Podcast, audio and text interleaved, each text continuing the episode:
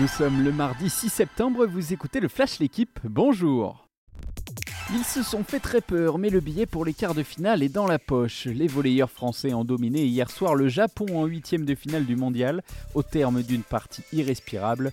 Une victoire à 3-7 à 2, 18 points à 16 au tie-break, le tout en sauvant une balle de match.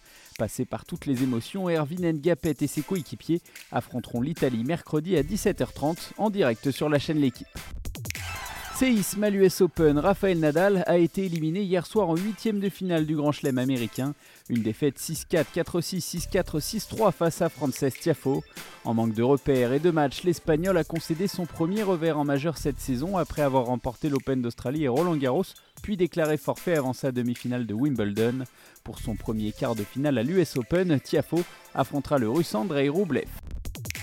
Les premiers frissons sont pour ce soir. La Ligue des Champions reprend ses droits pour une saison particulière avec des matchs de poule plus resserrés que d'habitude à cause du Mondial 2022 au Qatar. Premier club français à entrer en lice, le Paris Saint-Germain reçoit la Juventus Turin à 21h. Une affiche de gala même si les Italiens ne sont plus prétendants au trophée comme il y a quelques années. Ce sera l'occasion pour des Parisiens flamboyants en Ligue 1 depuis le début de la saison de passer un premier test grandeur nature.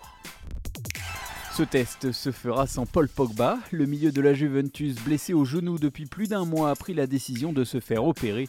L'intervention a eu lieu hier soir à Turin et s'est bien déroulée. C'est un vrai coup dur pour le champion du monde français, actuellement en pleine polémique avec son frère Mathias. Paul Pogba espère être remis à temps pour la Coupe du Monde qui débute le 20 novembre prochain. Son entraîneur à la Juventus, Massimiliano Allegri, est plus pessimiste.